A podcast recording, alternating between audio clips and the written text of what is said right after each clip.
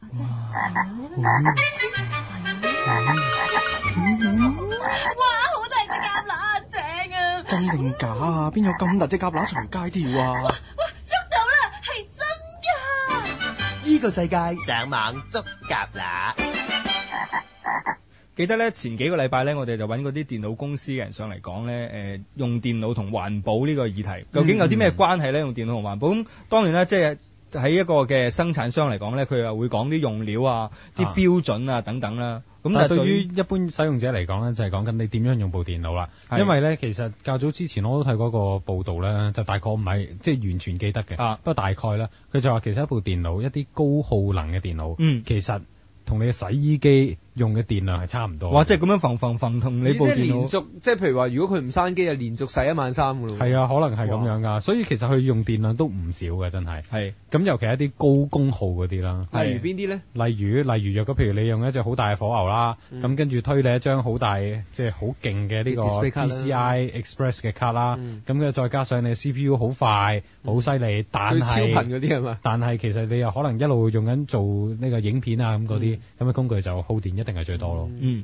其實咧，誒、大家咧，即係可能都知道咧，自己部電腦咧都有一啲嘅誒嗯方法咧，去令你即係慳啲電嘅，尤其是 notebook 咧，都會特別去講翻你可以點樣慳啲電。係不過咧，即係因為咁 notebook 最主要嘅目標就係你用得耐啲嘛。係啊呢個其實好多公司嘅最終嘅目標嚟嘅，點樣令到 notebook 可以好長，一路用一嚿電用到好耐咁樣。尤其是譬如話去出去出去公幹啊，啊係啊即係出去呢個開都好會嘅時候需要嘅係啊。咁咧，今次介紹一個軟件咧，就係、可以幫助我哋咧，即係去誒呃點、嗯樣去慳一啲電。咁係慳啲電之餘咧，即係誒、呃除咗切入呢個經濟效益，呢、個係好多公司嘅大前提啦。另外咧，就有一個環保嘅誒、呃大前提喺度嘅。就係對抗呢個全球暖化。雖然依家外面嘅氣温就其實都幾低嘅，得九度嘅啫，但係啲人講話而家近排咁凍咧，唔係因為正，唔係一個正常嘅現象。都唔。係，但係咪咧？我都唔唔知。係啊，係話有個咩但我細個嘅時候都係咩冷現象幾凍嘅喎。但係因為而家其實正常冇咁凍啊嘛。唉，所以我哋提提冇大討家論呢個係問題。係係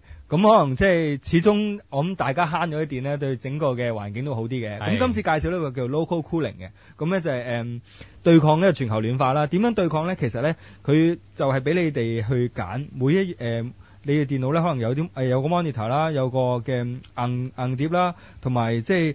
誒呃部電腦幾時誒、開開關機啊，或者係幾時進入休眠狀態等等咧，你都可以喺呢個嘅誒、呃叫 local cooling 呢度誒去設定嘅。嗯咁誒、呃其實可能大家諗啦，即係我都我都可以用呢個嘅呃控制台嗰啲嘢嚟設定咗㗎啊啦。其實又真係嘅 噃。係啊，誒、呃可能有啲要用進階嘅，但係嗯都係可以設定嘅。咁、嗯但係呢個 local cooling 有啲乜嘢嘅特別咧？原來咧佢可以咧，即係一路誒、呃你誒、呃一路用嘅時候咧，佢會計住你咧，你慳咗幾多電。即係譬如話誒、呃原來你幾多分鐘之後咧就熄咗個 mon，幾多分鐘之後咧就令到你個硬碟咧慢一啲。幾多分鐘之後咧，你部電腦進入休眠狀態，甚至熄咗佢，原來可以誒比一般誒係咁開住，慳咗幾多電，咁啊一路計住，計咗個數咧，佢就會誒、呃、轉成你救咗幾多棵樹啊， 你係慳咗幾多桶油啊咁樣係，跟住咧佢就會再將呢一啲嘅數據咧 send 翻去佢哋嗰個網站度啊。咁咧就即係話俾大家聽咧，全球用呢一個軟件嘅人咧，即係一齊誒、呃合作、一齊合力嘅時候咧，原來已經係救咗幾大個樹林啊！不過呢個個軟件雖然你話呢個控制台好多都做到，不過其實咧有一樣嘢我估控制台應該做唔到嘅，係據我理解就係咧佢有個誒作用咧就係話，若果譬如你行緊某一個軟件，嗯就叫佢唔好熄咗部機咁樣。係呢個，因為有陣時咧，可能我哋誒、呃有誒、呃可能我哋有陣時希望誒、呃、過兩個鐘之後就熄咗部機啦，即係譬如話唔用之後半個鐘或者兩個鐘熄咗部機。咁但係有陣時咧，我哋會夜晚咧，我哋可能誒、呃 download 緊嘢，夜晚我哋可能叫部機咧去誒、呃做某啲譬如話誒、呃有啲人做影片嘅係做剪片 video 嗰啲啦，嘅。係啊要 render 出嚟 r a n 片啦，一係啊一撳着佢，跟住就走去瞓覺。聽係朝見到嗰個我都成日即係成都係咁啊品出跟住嚟，熄個機咯，原來幫 你。咁就好大，咁就好大件事真係激死啊真係係趕住交咧，懊惱嗰下咁樣點算咧？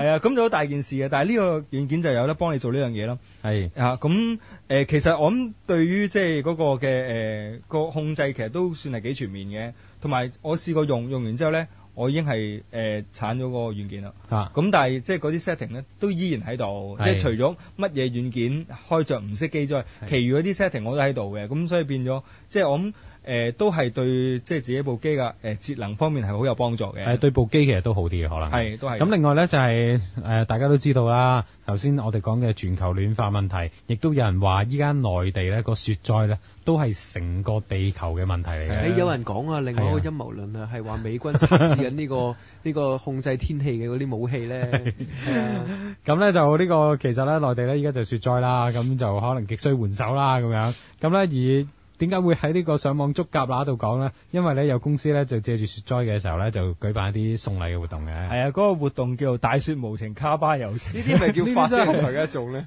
誒、都未必係嘅，不但義係之星啊係嘛個？名都幾難頂啊！真係唔係呢個口號的確係即唔係係，你虧佢諗得出咯，你只能夠講。喂有避避地咁樣。你應該話諗得出都唔虧係嘅，諗得出兼且仲要用得出嚟咧，多謝都晒係十分之好嘢。係咁咧，咁其實佢誒送啲呢咩個咧？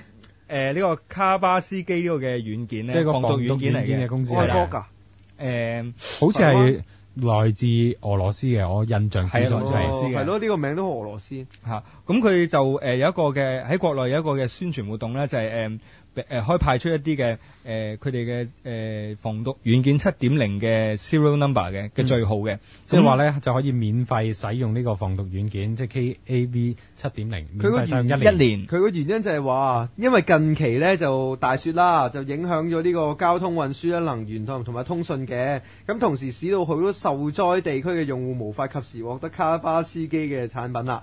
咁春節期間呢，往往係病毒嘅即係毒發嘅高峰期啦。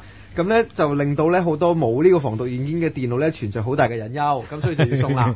牽唔牽強啦，都幾牽強嘅。㗎不過唔緊要，就係有不嘢過唔送緊咧要就有着數啊嘛。有嘢送就會喺夾乸裏面出現啦，係。係啊，其實只需要去佢哋嗰個 forum 度咧，即係去去登記啦，跟住就喺佢哋 forum 度填一份表格，咁咧誒要俾一個有效嘅電子郵件嘅誒 e 誒嘅 address 俾佢哋，咁跟住咧佢哋就可以 send 一個嘅 serial number 嚟。不過佢哋話呢一個嘅服務咧，其實只俾國內嘅用戶嘅啫，但我見各大 forum 啊，甚至台灣嘅一啲嘅 blogger 啊，甚至我自己都寫咗登咗出嚟。其實咧，亦都有啲人去試過咧，係去用一啲嘅 email，唔係一定要國內 email，、其實都可以攞到個最好。但我喺度諗緊呢，如果我真係受雪災影響，我屋企冇電，開唔到電腦，咁又關我咩啊事呢？咁我諗你嘅病毒應該暫時唔會發作咯。上網捉蛤乸。星期六黃昏六至八，香港電台第二台依個世界播出。